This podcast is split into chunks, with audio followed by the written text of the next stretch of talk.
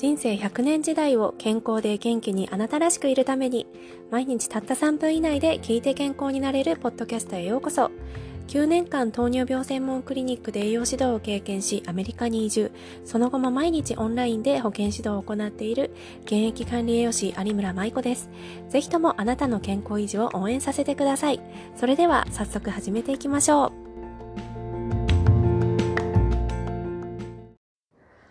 今日のテーマは食物繊維が多い食べ物って何？ですはい。皆さん、食物繊維を摂るとどんないいことがあるの？でお伝えしたように、食物繊維は人間の体に吸収されずに外に出ていくものです。でも、たくさんの健康効果があります。えー、食物繊維には水に溶けてジェル状になってコレステロールや血糖値を下げる効果のある水溶性食物繊維とあとは便の量を増やして腸を刺激する不溶性の食物繊維の2種類があります。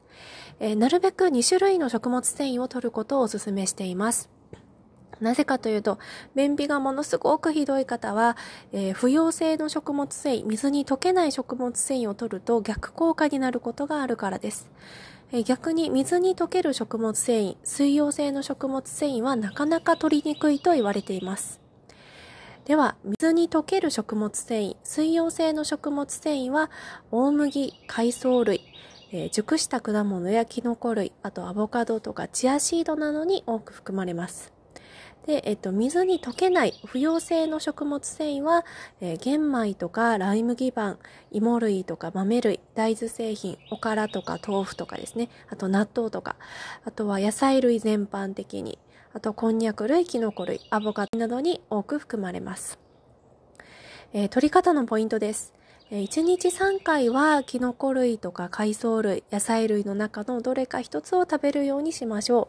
う。えー、作り置きの具沢山のスープや納豆にメカブを混ぜたものを食べたりすると十分な食物繊維が取りやすいです。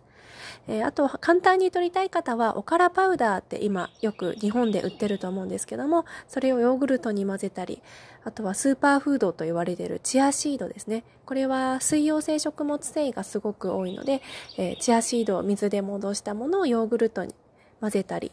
して食べたりとかですね。あとは、あの、まあ、ポン酢とかに混ぜてドレッシングとして使うのもおすすめです。はい、えー、ここで注意なのは糖質グループとアボカドです、えー、食べ過ぎると太ります。なので、例えば食パンをライ麦パンに変えてみたりとかですね。あとは甘いシリアルを食物繊維の多いシリアルに変えたり、あとうどんよりそばを選んでみたり、あと白ご飯に玄米とか麦を混ぜてみたり、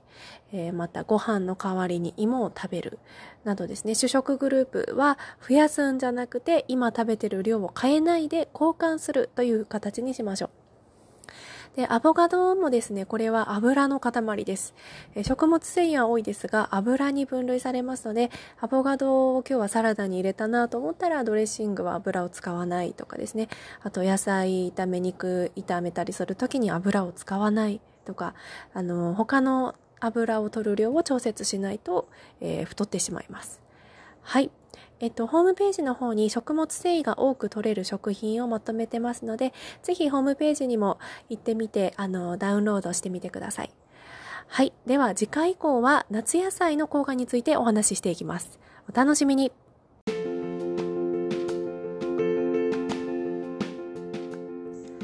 今日も聞いてくださってありがとうございました。内容に関する質問やちょっと相談してみたいなという時はホームページのコメント欄もしくは連絡先まであなたからの連絡をお待ちしています。あなたの毎日が幸せでありますように。